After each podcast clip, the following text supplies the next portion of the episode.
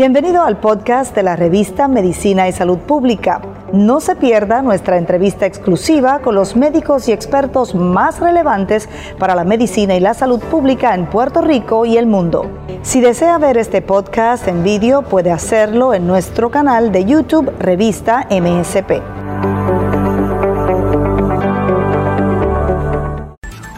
Además, 76 municipios con alto contagio en el país.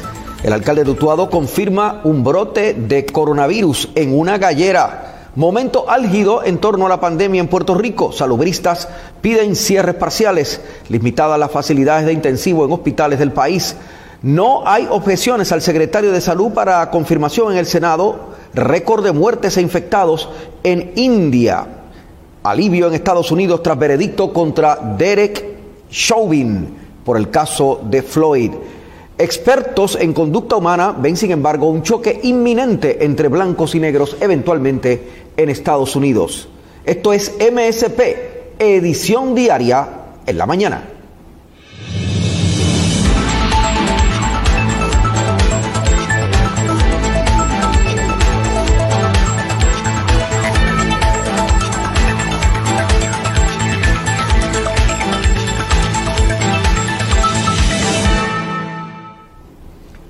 Hay más de 70 municipios con contagio alto en Puerto Rico. El alcalde de Utuado, Jorge Jorgito Pérez, confirmó que su municipio se registró un brote de COVID-19 luego de una aglomeración de una gallera en el municipio. Tenemos 60 casos de COVID en Utuado y en el rastreo nos hemos percatado de que estas personas, casi 36 o 40 personas, fueron a una jugada de gallos en la gallera de Utuado, dijo el alcalde en una entrevista eh, hoy el alcalde confirmó que se supone que la gallera no estuviera abierta porque las actividades gallísticas están prohibidas por las autoridades federales. ¿En qué situación nos encontramos ahora en cuanto a la pandemia? ¿Cuál es el momento actual que estamos eh, viviendo con este alto contagio? Vamos a una entrevista exclusiva con una experta en epidemiología y una infectóloga, aquí en MSP Edición Diaria.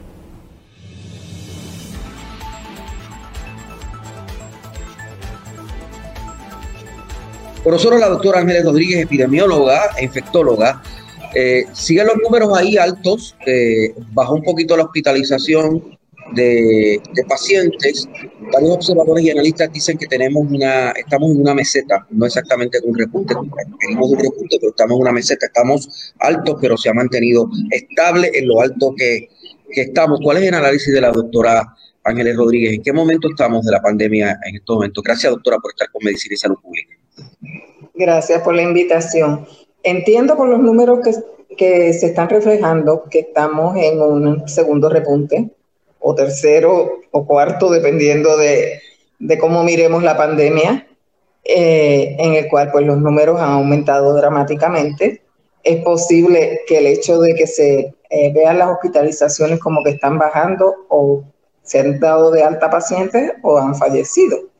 Y sabemos que hemos tenido pues un número de fallecimientos altos hoy, comparado con lo que había sido los últimos eh, meses, que pues estábamos en una eh, falsa, eh, un falso optimismo de que todo estaba lo más bien cuando pues veíamos que había unas variantes que nos iban a traer complicaciones y eso fue lo que hicieron.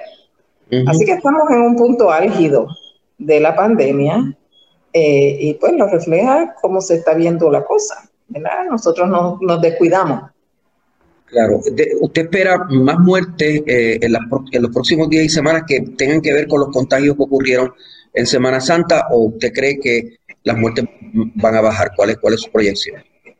Bueno, es difícil eh, predecir, ¿verdad? Porque tenemos mejores herramientas, conocemos mejor el virus y pues eso nos permite identificar al paciente a riesgo y, prevenir, prevenir eh, complicaciones y muerte. Eh, lamentablemente, muchas veces el paciente está llegando tarde porque la, la, presentación clínica ahora parece ser más acelerada.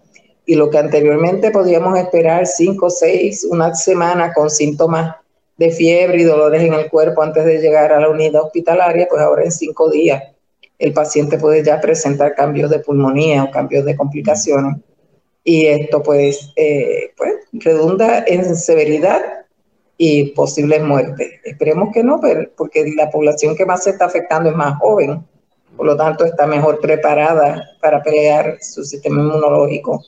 ¿Y el tratamiento monocloral, doctor, está dando resultados eh, ahora en la nueva realidad que tenemos y con, con esta cepa tan agresiva o no? Bueno, parece que no es tan beneficioso en las cepas nuevas como lo era en la cepa original. Pero todavía que sepamos, vemos, eh, lamentablemente nosotros no tenemos un cuadro en real time. Nosotros estamos todo el tiempo viendo las cosas con el cristal retrovisor. Y eso pues no, nos afecta en, poder tomar decisiones que redunden en mejor beneficio al paciente. Pero parece ser que las cepas más, eh, las variantes eh, actuales eh, no responden tan bien a los monoclonales como el, virus salvaje, el virus original. No sabemos si algunas de esas cepas van a ser a la larga resistentes a la vacuna. No sabemos eso todavía. No lo sabemos todavía, pero podemos predecir que, que, es muy probable que ocurra eventualmente. O sea, puede ser que mute una de esas cepas ya mutadas, o puede ser que haya una mutación nueva que realmente se le escape a las pruebas diagnósticas y al tratamiento y a la vacuna incluso las, eh, los casos que hemos tenido de gente vacunada que, ha, contraído la condición, ¿verdad? Se ha contagiado. Eh, están dentro de lo que esperábamos de que se contagiaran, pero eh, que no tuvieran un cuadro severo, o, ya hay algunos que están apuntando hacia severidad, aún estando vacunados. Bueno, lo esperado es menos de lo que se está presentando, tanto aquí como a nivel mundial. Hay que entender que los estudios originales demuestran que la vacuna más efectiva, que es la de Pfizer, y la segunda más efectiva, que es la de Moderna, por, por muy poco, tienen una eh, probabilidad de disminuir severidad y muerte de un 94 y 95%, que es excepcional, pero deja un 5% que, que puede fallar. Por lo tanto, lo que nosotros hemos visto hasta ahora, que tengo entendido que, que eh, documentado, lo que hay son 18 casos, pues es muy por debajo de un 5% de las personas que han sido vacunadas, que van sobre el millón, que tienen más de una dosis, una dosis o más, perdón. En términos de, de los infectados, hay que entender que la vacuna no está diseñada para prevenir infección. La vacuna está diseñada para prevenir mortalidad y morbilidad, para disminuir severidad y para evitar que el paciente termine en un ventilador. Y en ese sentido también ha sido muy efectiva porque la mayoría de los casos infectados han sido personas asintomáticas o con síntomas muy leves. O sea que hasta ahora tenemos un éxito tremendo con la vacunación, pero volvemos, estamos en un momento de transmisión bien alta porque las variantes nuevas son más transmisibles y entonces están infectando poblaciones más jóvenes que tienden a estar trabajando activamente, que tienden a estar saliendo, que son personas que van a, transmitir y está atacando también a los niños, porque el virus se va a meter en el cuerpo que esté disponible. Y las personas que no se han vacunado por las razones que sean, porque le tienen desconfianza, por razones religiosas, por excusa, eh, se convierten en eh, la tarjeta del virus. El virus va a buscar donde se pueda reproducir y el que esté disponible va a ser la víctima. Por ahí es por eso que están brincando a los niños, porque los niños en general no están vacunados. Eso es correcto. No se pueden vacunar todavía porque no tiene aprobación y porque ha habido una narrativa de que los niños no se infectan, de que los niños no transmiten y los padres se sienten cómodos llevándolos a sitios donde pueden ser contaminados. El Task Force Ciudadano, que es un grupo compuesto por algunos médicos y también por, ciudadanos que son aficionados a la estadística, está diciendo que tenemos en estos momentos un 7.60% de positividad, llegamos a tener un 12-13% de positividad. ¿Este número será correcto? ¿Habremos bajado a ese? Si es así, parece ser una buena noticia. 7.60 de positividad, todavía alto, pero no, no tan alto como hace una semana. Bueno, eh, volvemos. Yo tengo mis severas reservas porque el comportamiento eh, que, que se ha observado en las últimas semanas, pues no sostiene el hecho de que haya una baja en la transmisión, porque la transmisión va a estar alta si hay cuerpos que están disponibles. Y si yo me inclino a pensar que es que no estamos haciendo tantas pruebas como hacíamos originalmente e inclusive mucha gente que desarrolla síntomas no se hacen las pruebas porque entienden que probablemente eso es lo que tienen y si no tienen síntomas severos, pues no se toman la molestia de ir al médico a hacerse un laboratorio. O sea que los números tampoco están reflejando la realidad que tenemos, lo más seguro. No necesariamente.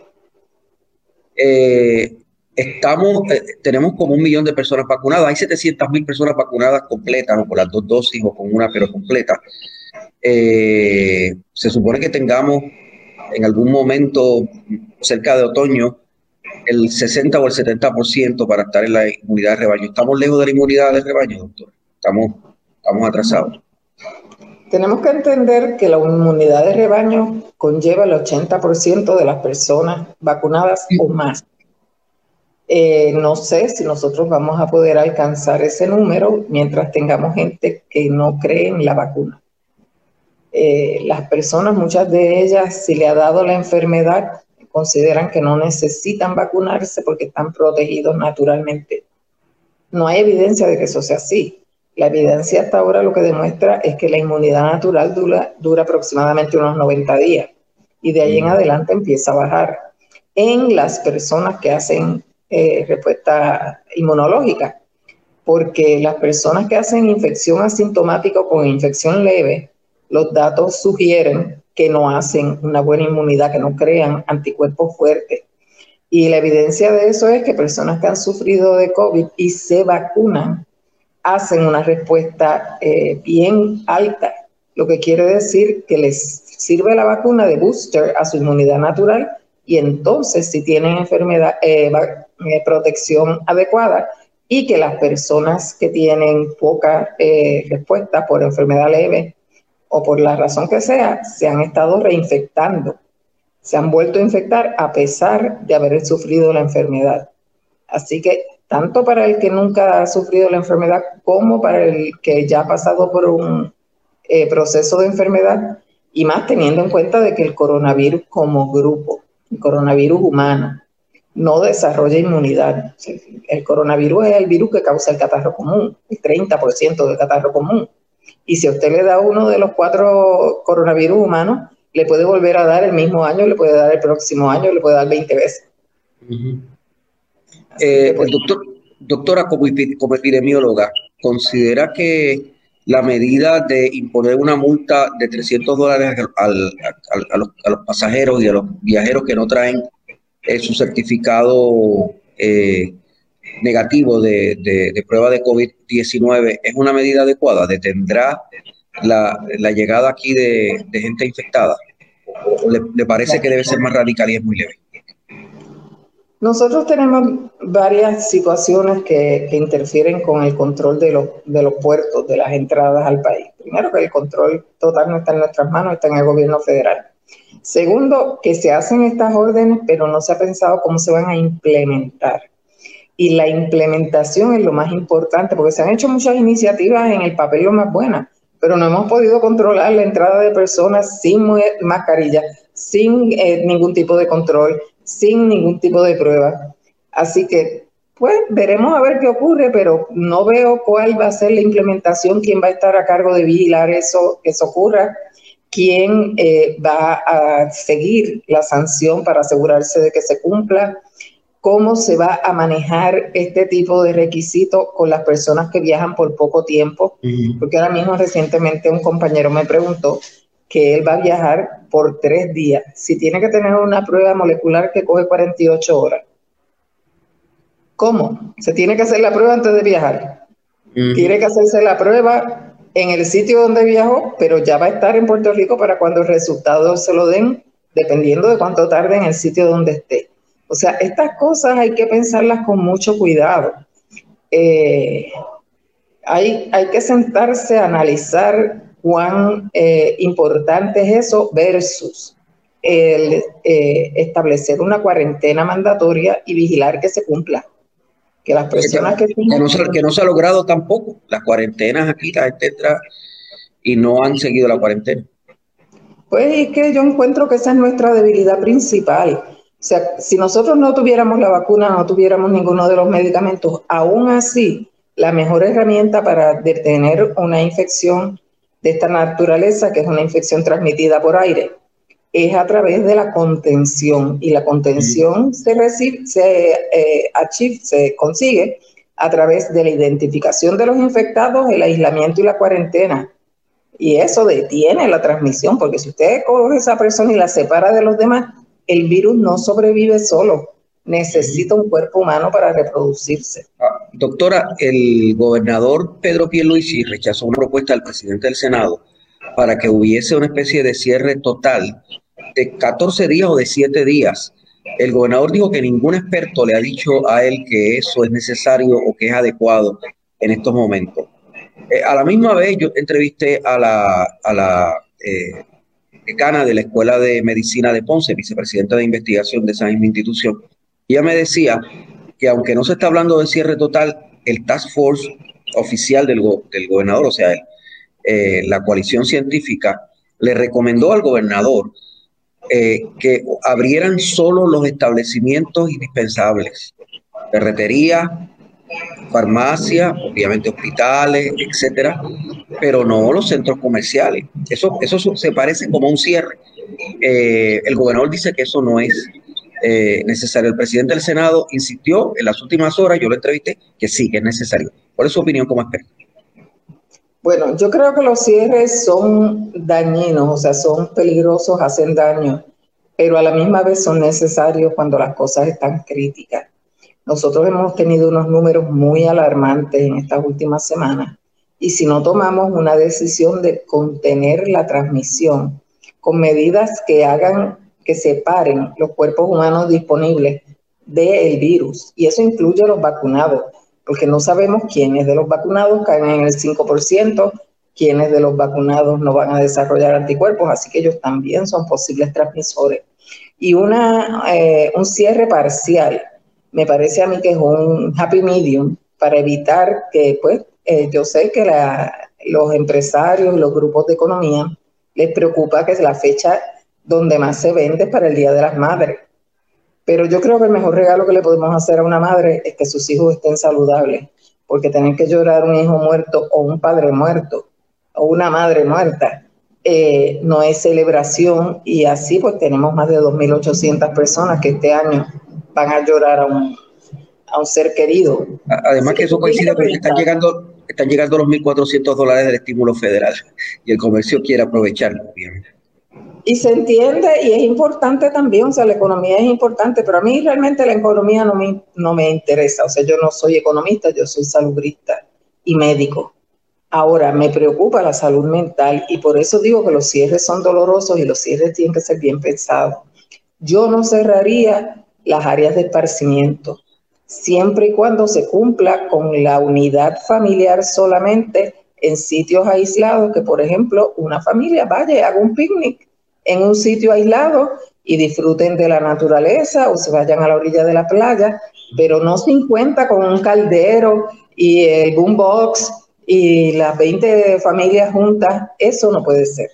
Pero cuatro o cinco personas, pues, porque volvemos. La, eh, el encierro y el aislamiento causa depresión, la depresión causa suicidios. Cerraría los, las áreas comerciales no esenciales, eso lo haría. Eso sí, y volvería a cerrar los cines y cerraría los restaurantes y los sitios de comer que no sean eh, to go. O sea, mm. yo creo que al contrario, el personal se puede beneficiar de, un sistema de servicarro, eh, de, de llevada a los hogares, no cerrar los sitios de comida, porque los policías, las enfermeras, todo el personal esencial necesita comer y necesita algún sitio donde ir pero no tienen que sentarse en una mesa porque sabemos que los sitios cerrados con aire acondicionado son un área de transmisión bien alta. Gracias, y todo el mundo dice, el mío no. Yo sé que mi sitio no, pero pues hay que tomar decisiones eh, drásticas, volvemos. A veces antipáticas. Gracias, doctora. Gracias por estar con nosotros. Claro que sí, cómo no. doctora Ángeles Rodríguez para Medicina y Salud Pública.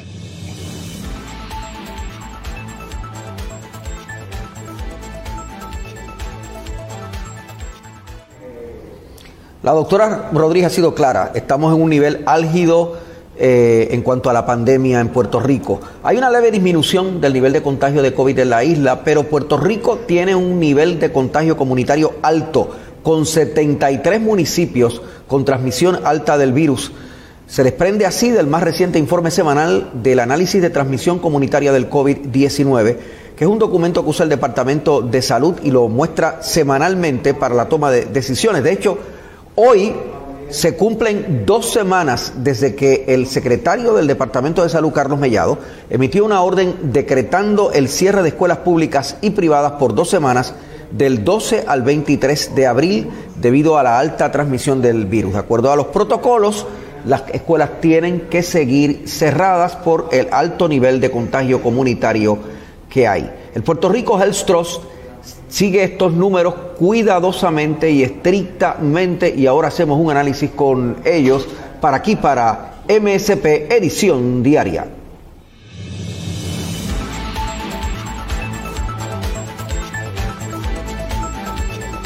Siguen los contagios de COVID en Puerto Rico. Estamos, algunos dicen que en una meseta, estamos eh, estabilizados arriba. No, no se sabe si vamos a bajar el gobernador Pedro Pierluisi ha dicho que sí y apuesta a eso con medidas que ha eh, tomado. Eh, bajaron un poquito las hospitalizaciones, pero todavía estamos eh, altos y sigue habiendo casos pediátricos y casos de jóvenes contagiados. ¿En qué momento estamos en la pandemia? ahora el doctor José Rodríguez Orengo, director ejecutivo de Puerto Rico Health Trust. Bienvenido, doctor. Gracias por estar con nosotros. Gracias por la invitación, Pechi. ¿En qué momento estamos en la pandemia? Estamos en la meseta que algunos ven arriba pero estabilizado. Eh, ¿Vamos a subir más o vamos a bajar? Bueno, todavía estamos en un periodo de transición comunitaria. Como la forma de explicarlo es que estábamos en la carretera con 150 millas por hora, pues y ahora estamos como en 145, 140. Así que vamos rápido todavía, debemos poner un poco más el freno a las, el contagio que tenemos en, Puerto Rico en todas las edades. Como tú bien indicaste, la situación de los eh, niños y los adolescentes eh, está viendo un alza que no habíamos visto anteriormente. es similar a lo que estamos viendo también a, las, a los jóvenes eh, de 20 a 39 años, pero es preocupante la, cantidad de contagios. Eh, al momento, ¿verdad? En términos de los casos únicos que tenemos eh, eh, y los casos activos, es el número mayor que hemos tenido al momento en la pandemia durante todos estos 400 y pico de días que llevamos. ¿Podemos decir que estamos estabilizados arriba o estamos arriba y seguimos subiendo? En términos del porcentaje de positividad, estamos prácticamente en una meseta en términos de los casos únicos, como esto es un otra, otro indicador, todavía vamos subiendo poco a poco. O sea, estamos en un 13% de positividad todavía. Sí, sí. Estamos en 13%, estamos viendo un poco de disminución en la, por lo menos en los números que nosotros tenemos de los casos eh, únicos. Eh, ahí estamos cerca de un poquito sobre el 10%, eh, pero en términos de la sumatoria de todos los casos que tenemos por día, eh, estamos eh, subiendo un poco. Lo, que quiero decir, al momento tenemos eh, cerca de mil casos diarios que se están infectando en, Puerto Rico y tenemos que bajar dramáticamente eso cuando para febrero teníamos cerca de 100, 150 personas que se estaban infectando diariamente.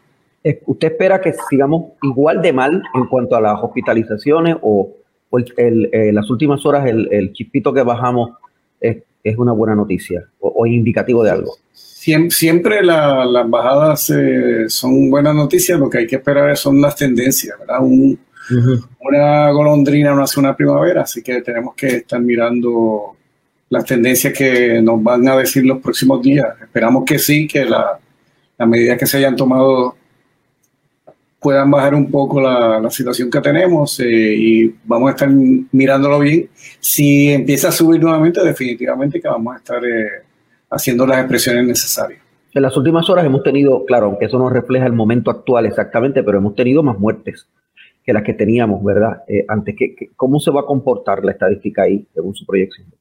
Pues mientras más personas tengamos eh, infectadas, particularmente eh, personas que vayan a estar eh, siendo hospitalizadas, pues la mortalidad va a estar aumentando. En este momento tenemos siete personas que están muriendo diariamente en el último análisis que, que, hicimos de la, semana, de la semana pasada y eso no lo teníamos visto desde hace más de un mes atrás. Así que definitivamente que estamos en, un momento que eh, debemos mantenernos en nuestras casas o de la casa al, espacio donde estamos eh, laborando y de ahí regresar a la casa. Si vas a estar apoyando a los restaurantes de Puerto Rico, pues lo que recomendamos es que lo mandes a pedir o que eh, tome las medidas para que vayas al aire libre y que haya esa separación adecuada. La vicepresidenta de Investigaciones y decana de la Escuela de Medicina de Ponce recomendó que solamente se mantuvieran abiertas, esta fue una recomendación que se le hizo al gobernador por parte de la coalición científica, pero el gobernador no la siguió, que solamente se mantuvieran abiertas las tiendas o los negocios indispensables, es decir, farmacias, ferreterías, eh, lugares donde se ofrecen servicios de, de salud, restaurantes por la modalidad de para llevar, eh, ¿Usted cree que esa es la recomendación adecuada? Eh, ¿En eso deberíamos estar ahora haciendo? Esa fue la, recomendación que hicimos al gobernador en términos de la coalición. Él tiene otros elementos que tiene que tomar en cuenta para tomar sus decisiones. Es bueno eh, que nos estés escuchando, pero como yo siempre he dicho, hacer ser manager desde las gradas es fácil. Hay que estar ahí en esa posición para tomar las decisiones adecuadas o las que con los con todo el panorama completo del país. Nosotros desde la parte eh, salubrista entendíamos que deberíamos estar un poco más eh, retraídos nosotros aquí en la sociedad para evitar el contagio comunitario como lo tenemos al momento. Eh, un cierre total sí que en estos momentos no es aconsejable. El gobernador dijo en las últimas horas que a él nadie le ha recomendado eso desde el punto de vista científico cierre total. y, y, hay momento nuestro, nuestro modelo indica de que no estamos eh, en la parte de un cierre total, estamos en eh, una tendencia que si no bajan los números, pues vamos a, vamos a llegar a eso y lo diremos a, la luz pública una vez eh, tengamos esa situación. Esperemos que jamás tengamos que hacer eso.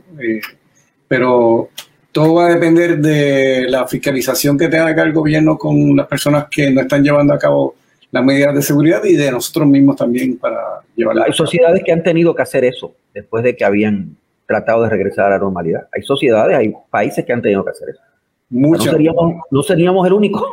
No, no somos los únicos y el virus eh, vemos cómo se comporta en otro lado y deberíamos aprender, ¿verdad? De esos países en donde estaban ocurriendo, están como una o dos semanas al frente de nosotros y nosotros poder eh, tomar decisiones también con relación a lo que pudiera estar eh, ocurriendo aquí en la isla. ¿Es suficiente la medida anunciada por el gobernador de multar a las personas que vienen sin eh, un certificado de prueba de COVID-19 negativo? ¿Es suficiente esa medida o hay que hacer algo más, más radical? Bueno, entiendo de que debe tomarse la medida para mantener a esa persona que no se hizo la, prueba en un lugar donde eh, tengamos la certeza que esté negativa mientras se hace la prueba y aquí se debe hacerle la prueba. Si no se hizo la prueba en del estado donde vino, tiene que hacerse la prueba aquí durante las primeras 48 horas y los laboratorios clínicos en Puerto Rico y el laboratorio, entiendo, de que está también en el, en el aeropuerto, tiene, tenemos más capacidad en estos momentos para hacer muchas pruebas eh, moleculares. Además que la multa usted abogaría porque la persona se haga la, la prueba, punto. O sea, que sí. no entre sin hacer la prueba. Sí, este, si no quiere, el que quiera venir a Puerto Rico, que se haga la prueba de molecular. Eh, en estos momentos, eh, la, la, cantidad de personas que estamos contagiadas es es bastante alta y, no queremos tener otras variantes que pueden estar llegando aquí a la isla. Eh, ¿cómo, cómo, ver nuestra vacunación? ¿Estamos bien? ¿Estamos acercándonos a la meta de llegar en algún momento al 70, 80% o no? Sí, las conversaciones que hemos tenido con la doctora Cardona, ella está dándonos información prácticamente todos los días al pueblo y a nosotros también en, la coalición y los números se, ven bien eh, en términos de que ahora esperamos que en dos días eh, la FDA abra también la, apertura para la vacuna de Johnson Johnson y que podamos obtener más vacunas y que podamos, yo espero que en tres a cuatro meses ya definitivamente tener el, la inmunidad de comunitaria o, de rebaño, como le, comentan por ahí, y que podamos entonces todos eh, tener unas navidades como las hemos tenido anteriormente. Agosto, eh, en agosto podremos reabrir las escuelas presencialmente otra vez o es muy temprano para decir eso? Yo entendería que debemos prepararnos ya.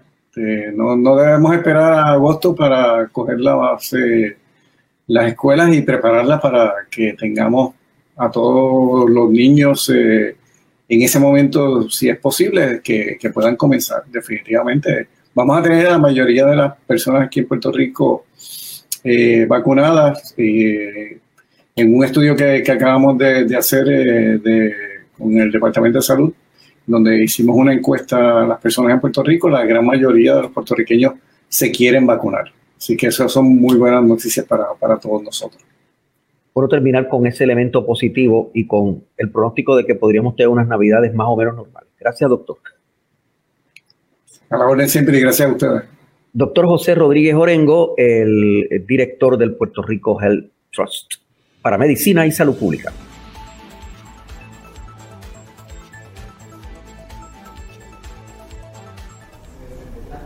Bueno, como se dan cuenta, Rodríguez Orengo está muy esperanzado en que para final de año podamos haber superado el problema severo de la pandemia y está eh, muy contento con el proceso de vacunación. El proceso de vacunación va a seguir aumentando en Puerto Rico, depende de que nos lleguen las vacunas Johnson Johnson que el doctor Rodríguez Orengo anticipa que es una cosa que se va a liberar ya mismo, pero siguen surgiendo problemas. La planta de Baltimore contratada para fabricar la vacuna de Johnson Johnson contra el COVID-19 fue encontrada sucia, no aplicaba los protocolos de producción y su personal no estaba capacitado, lo que se tradujo en la contaminación de material para inyecciones. Se reveló en las últimas horas por parte de los reguladores de Estados Unidos. La Administración de Alimentos y Medicamentos, FDA, emitió un informe sobre una inspección reciente de la fábrica Emergent Biosciences, cuya producción fue paralizada. Y esta paralización eh, fue lo que provocó eh, un leve retraso en nuestra meta de seguir en Puerto Rico eh, y en Estados Unidos, seguir aumentando la aplicación de vacunas de una sola dosis. Hay países en el mundo que también tienen serios problemas, no necesariamente por la vacunación, sino por otras condiciones nacionales. Es el caso de India, donde hay una severa crisis humanitaria hay realmente un número récord de muertes y contagiados, según nos revela este reporte de la agencia de prensa de Francia para Medicina y Salud Pública. Récord de muertos e infectados por coronavirus en India. En las últimas 24 horas, cerca de 300.000 personas dieron positivo y más de 2.000 murieron en este país de 1.300 millones de habitantes. Este recrudecimiento con cerca de 3 millones y medio de contagios desde principios de abril es atribuido en especial a una doble mutación del virus. El país está librando una vez más una gran batalla contra el coronavirus. La situación estuvo bajo control hasta hace unas semanas y luego esta segunda ola de coronavirus llegó como un huracán.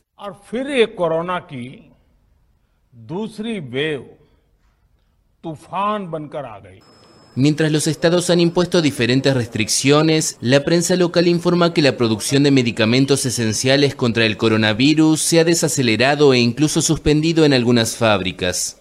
Además, se han retrasado las licitaciones para las fábricas de producción de oxígeno. La mayoría de los pacientes están siendo reenviados a sus casas porque no tenemos suficiente oxígeno y remdesivir para tratarlos. A pesar de su superpoblación y un sistema de salud en ruinas, India había sufrido relativamente poco una pandemia que ya mató a más de 3 millones de personas en el mundo. pero varias manifestaciones multitudinarias como festivales religiosos, actos políticos, eventos deportivos y bodas favorecieron en las últimas semanas la circulación del virus. India ha administrado más de 130 millones de vacunas hasta ahora y a partir de mayo todos los adultos podrán ser inoculados.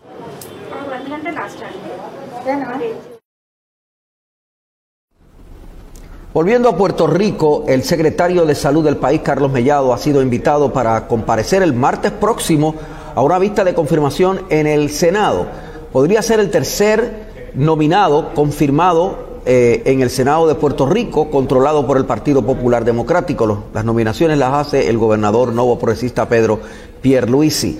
El presidente popular del Senado, José Luis Dalmao, le dijo a Medicina y Salud Pública que no ha encontrado objeción alguna a la confirmación del secretario de Salud. Abiertamente, líderes del opositor Partido Popular Democrático han elogiado el trabajo del secretario de Salud. Sin embargo, el secretario podría enfrentar en las próximas horas un escollo. Una información periodística destaca hoy que una empresa médica que pertenecía a Mellado López, designado secretario de Salud, fue investigada a nivel federal por fraude en un proceso de quiebra en la que un socio suyo se declaró culpable de, de ofrecer información falsa. La Fiscalía de los Estados Unidos en Puerto Rico presentó una denuncia criminal contra el ex socio de Mellado en SM Medical Services. Se trata de Víctor Simmons Félix. En esta eh, situación, Mellado fue mencionado como la persona A involucrada en un supuesto esquema para ocultar activos y defraudar al gobierno de Estados Unidos. Simón Félix fue miembro de la Junta de Gobierno de la Administración de Seguros de Salud de Puerto Rico desde el 2011 hasta el 2020. La corporación SM Medical Service administraba la facilidad de salud de los municipios de Canóbanas, Yabucoa y Toalta. El secretario de Salud se desligó en las últimas horas de esta investigación, dijo que personalmente no ha sido investigado y que no está involucrado en la posibilidad de comisión de delitos. Estados Unidos eh, está respirando con más alivio después de una esperada sentencia en un caso de violencia racial en Estados Unidos. Aquí está este informe con esta entrevista y análisis exclusivo para MSP Edición Diaria.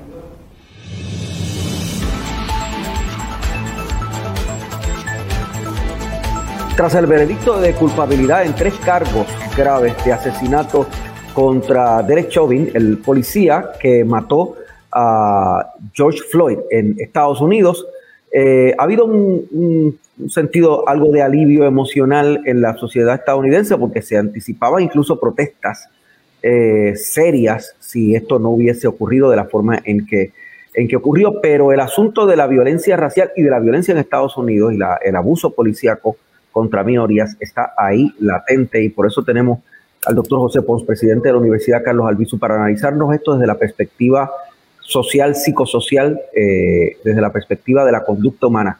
Saludos, doctor. Gracias por estar con nosotros en Medicina y Salud Pública. Saludos, Penchi. Como siempre, un placer y un honor estar contigo.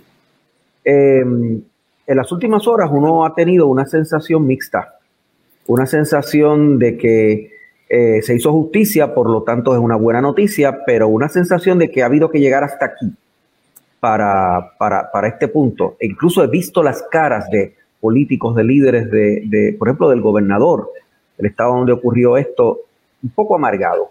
Eh, ¿Cuál es su, análisis de lo que ha pasado? Eh, ¿Es una buena noticia o no lo que, el veredicto? Bueno, para mí es una noticia fantástica, espectacular. Aquí en mi casa, cuando nos enteramos, mi esposa y yo, mi esposa es psicóloga también, eh, y, casi todos nuestros hijos viven en Estados Unidos, así que te podrás imaginar eh, la ansiedad que yo sufro, especialmente los que se parecen más a mí, de mi color, eh, y que como yo hemos pasado por, por sustos grandes relacionados con racismo.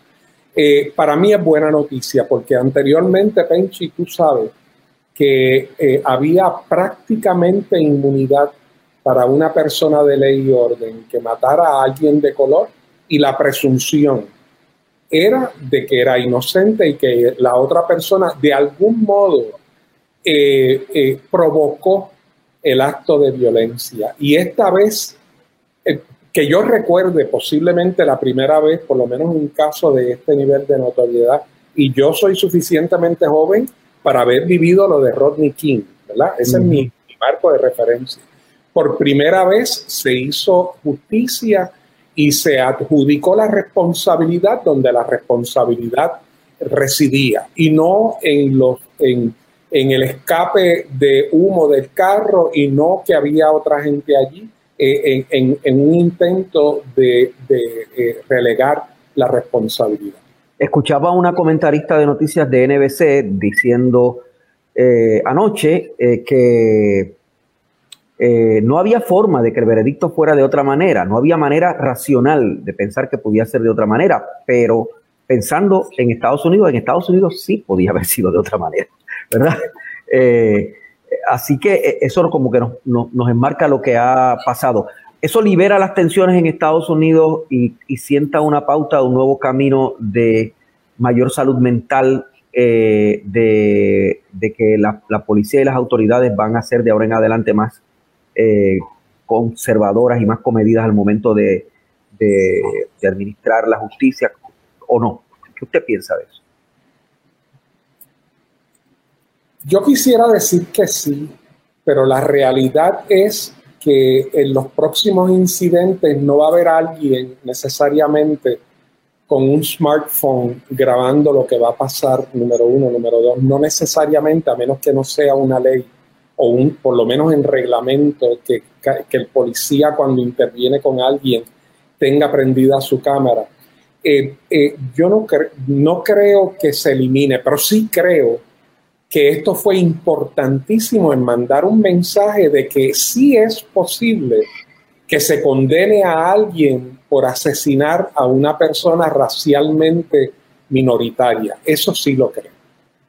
Em, uno tiene que preguntarse de, los dos lados, ¿verdad? Del sector blanco conservador, em, racista, eh, supremacista y también del sector negro, porque hay hostilidad en los dos lados y a veces hay actitudes violentas también en el sector eh, negro. ¿Cómo va a modificar la conducta de ambos sectores? No estoy hablando ahora de la policía, sino de los, de los dos sectores, que por años, por, por, décadas, por siglos han tenido esa confrontación. ¿Qué, ¿Qué va a pasar ahí, doctor? ¿Eso va a modificar esa conducta o no?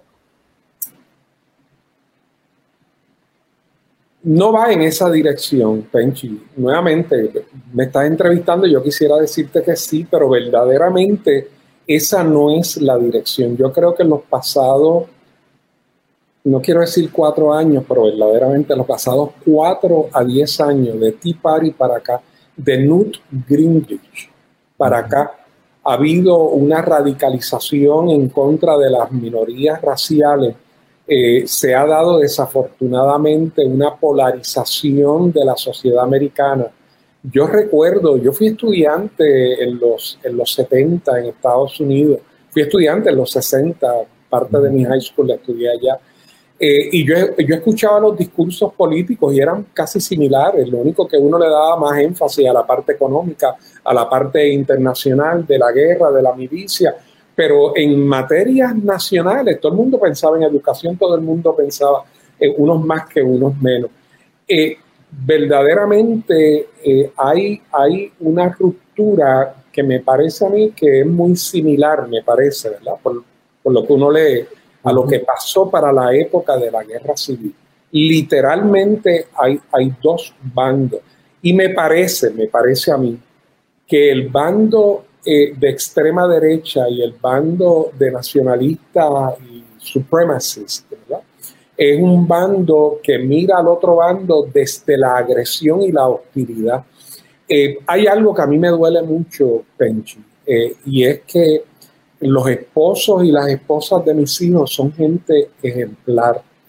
El esposo de una de mis hijas, un muchacho que tiene su bachillerato en educación, hombre súper trabajador decente, buen padre, pero se ha ido radicalizando y mi esposa lo ve en Facebook y me lo dice, mira lo que escribió fulano.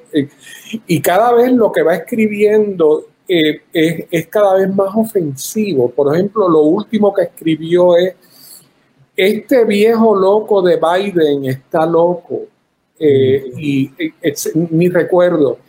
Entonces, pues yo verdaderamente no estoy tan lejos de la edad de Biden, así que yo me imagino si él está pensando que yo, con todo lo que he logrado y he hecho y hago, también estoy medio loco, ¿me entiendes? O sea, que eh, ya es ageism, ¿verdad? Así que que gente decente y buena se han ido por esa línea, eh, eh, se nutren de los canales de televisión, por no mencionar nombre, que se dedican a fomentar ese nivel de separación y de conflicto que verdaderamente para reparar la nación se va a necesitar mucho, pero sí creo que el presidente que tenemos, si hay alguien que puede comenzar a sentar las bases, es este presidente. Y de hecho, eh, eso que usted ha dicho es muy importante. La gente canaliza esas actitudes que les van llegando, esa especie de cultura del odio y esa especie de cultura de la exclusión y esa cultura ultraconservadora, eh, lo canaliza a través de las redes sociales sin ningún problema.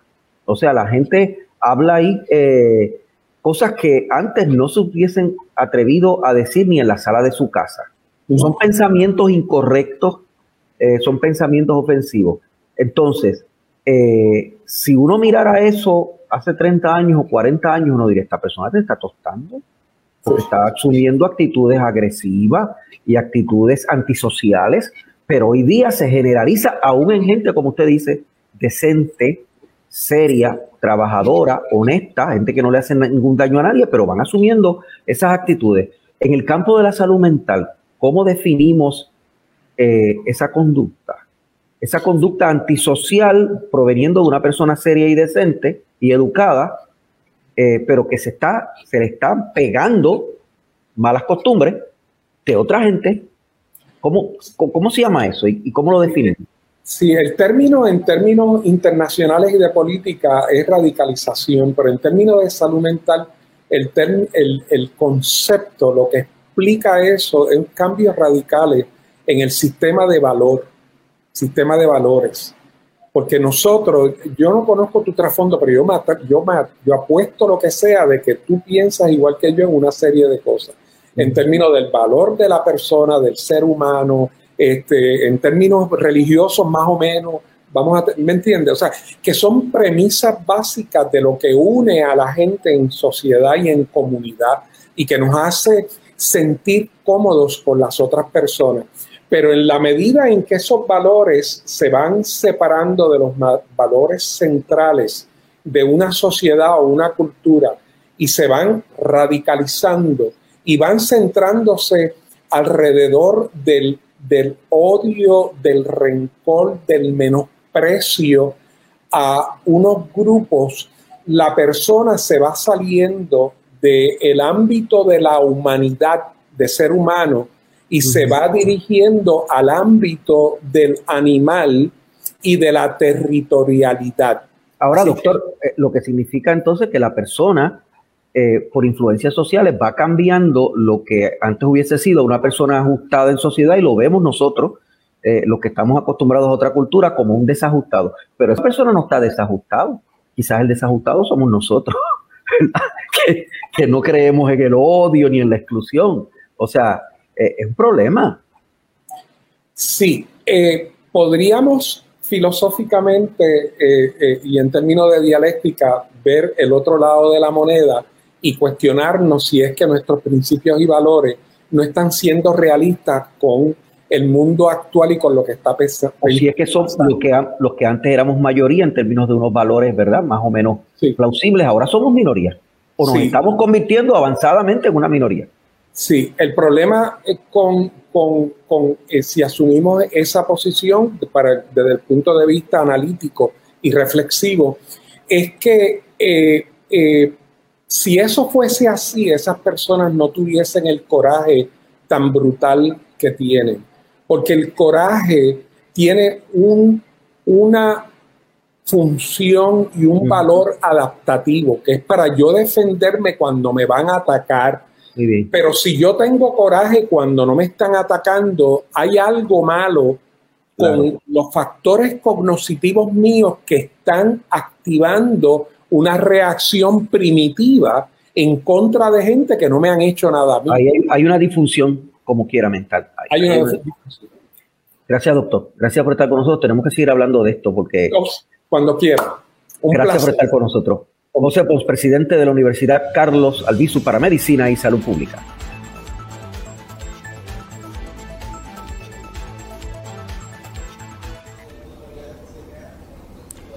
La artritis reumatoide es una forma de artritis que causa dolor, inflamación, rigidez y pérdida de la función en las articulaciones. Puede atacar cualquier articulación. Es común en las muñecas y en los dedos. Hay más mujeres que padecen artritis reumatoide. ¿Cómo se alimenta uno cuando tiene esta condición? La compañera Grenda Rivera y la también compañera Mayerlin Velosa nos traen este informe para MSP, edición diaria. La artritis puede causar dolor, inflamación, rigidez y pérdida en la función de las articulaciones. Cada vez son más mujeres que hombres los que padecen esta enfermedad. El doctor Oscar Soto Raíces, reumatólogo y presidente de la Fundación de Enfermedades Reumáticas, analiza todo lo que usted debe saber acerca de prevención de síntomas graves y también los tratamientos paliativos en casa para la artritis reumatoide, especialmente los relacionados con alimentación y aquellos productos que son afectados con químicos. Sabemos que la alimentación sí ayuda mucho. Por otro lado, también puede afectar, ¿verdad? Y todo depende. Lo podemos, lo podemos, ver de distintas formas. Hay, hay cosas que quizás estamos comiendo que nos hacen daño y que podrían ser hasta los detonantes de, de, un proceso autoinmune como el de artritis reumatoide. Por, y, y, en eso entra, por ejemplo, la nicotina, ¿ves? aunque no es alimento, pero, pero las cosas que consumimos. Exacto. Sin embargo, una vez tenemos la condición, podemos tratar de escoger dietas que sean más antiinflamatorias, por decirlo de esa forma. Hay muchos, muchos alimentos que tienen propiedades antiinflamatorias. Eh, está todo el mundo con este, el, ay, se me acaba de escapar el nombre, el jengibre. El, jengibre también. hay, varias cosas. El jengibre eh, tiene propiedades antiinflamatorias, la cúrcuma o turmeric. Cúrcuma, gracias. Quería recordarle en español, cúrcuma. Eh, tiene, tiene, tiene propiedades antiinflamatorias también, ciertamente. Y, es bueno entonces aprender a usarlo en, la, en, la, en los alimentos. Realmente es, un, es un, tipo, un tipo de especie que no tiene mucho sabor. Eh, da más color que otra cosa. Así que es bueno usarlo en la, en la, en las, en las, en la dieta. Eh, la dieta es complicada porque, porque no todo el mundo tolera las mismas cosas, no todo el mundo le va igual de, de, de bien con una cosa versus otra. Eh, por eso, cuando uno lee la literatura sobre dietas, es medio complejo porque a veces uno dice, ok, pero el año pasado las carnes eran malas, este año son buenas. Eh, los tomates eran malos, ahora son buenos. No, no todo es blanco y negro cuando hablamos de, de, dieta. Uno tiene que, yo lo que le aconsejo a los pacientes es que hagan una dieta con, con mucha, ¿verdad? Con conciencia, que consulten a un nutricionista en muchas ocasiones porque hace falta para aprender a comer bien, más que nada y, que vayan también viendo qué cosas le caen bien y qué cosas le caen mal, porque uno puede llevar hasta un diario y ver eh, qué comí ayer y hoy me siento mal, ¿verdad? Eh, cuando, cuando uno habla de dieta tiene que hablar del alcohol. El alcohol en algunas personas no les ayuda.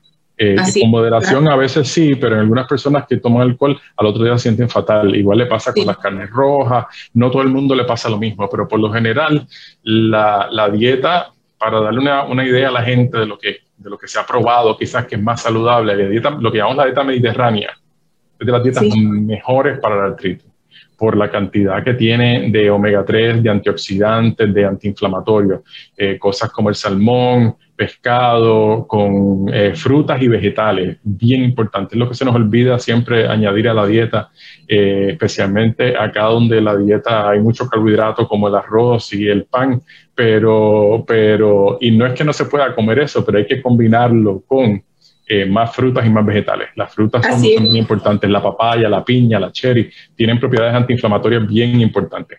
Hay que tratar de mirar más allá de qué forma fue cultivada, con pesticidas o no, todas esas eh, cosas Es complejo y por eso menciono la dieta mediterránea, porque la dieta mediterránea usualmente implica el, comer frutas y vegetales frescos, eh, que entonces uno evita todo lo que es procesado. Mientras más cosas procesadas uno eh, añade a su dieta, más, más interrogante, ¿verdad? Más incierto es lo que puede pasar porque uno no sabe qué preservativos usan para empacar o qué cosas hicieron para, para llevar ese alimento a, ese envase. Eh, por lo tanto, por lo general, si la gente quiere comer más saludable, deben tratar de, consumir más cosas frescas. Revisar la alimentación es un pilar fundamental en los tratamientos paliativos en casa para la artritis reumatoide. Si padece artritis, obtener los nutrientes necesarios puede afectar de manera positiva en su salud y aliviar así los síntomas de la enfermedad. Recuerde que esta y otras noticias las encuentra completas en www.medicinaysaludpublica.com. En Facebook estamos como Revista Medicina y Salud Pública y en Instagram como Revista MSP.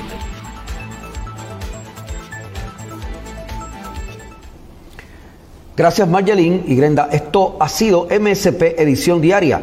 Todo este material informativo corre todo el día y toda la información nueva que va surgiendo durante todo el día está en nuestras plataformas eh, de información pública, nuestras plataformas en las redes sociales que están viendo ustedes ahora en pantalla. MSP todo el día con información en MSP Edición Diaria a esta hora y todo el día en nuestras redes sociales bajo la dirección técnica de Fabiola Plaza y la dirección general de Carlos Alexis Lugo. Mi nombre es Luis Penchi para Medicina y Salud Pública.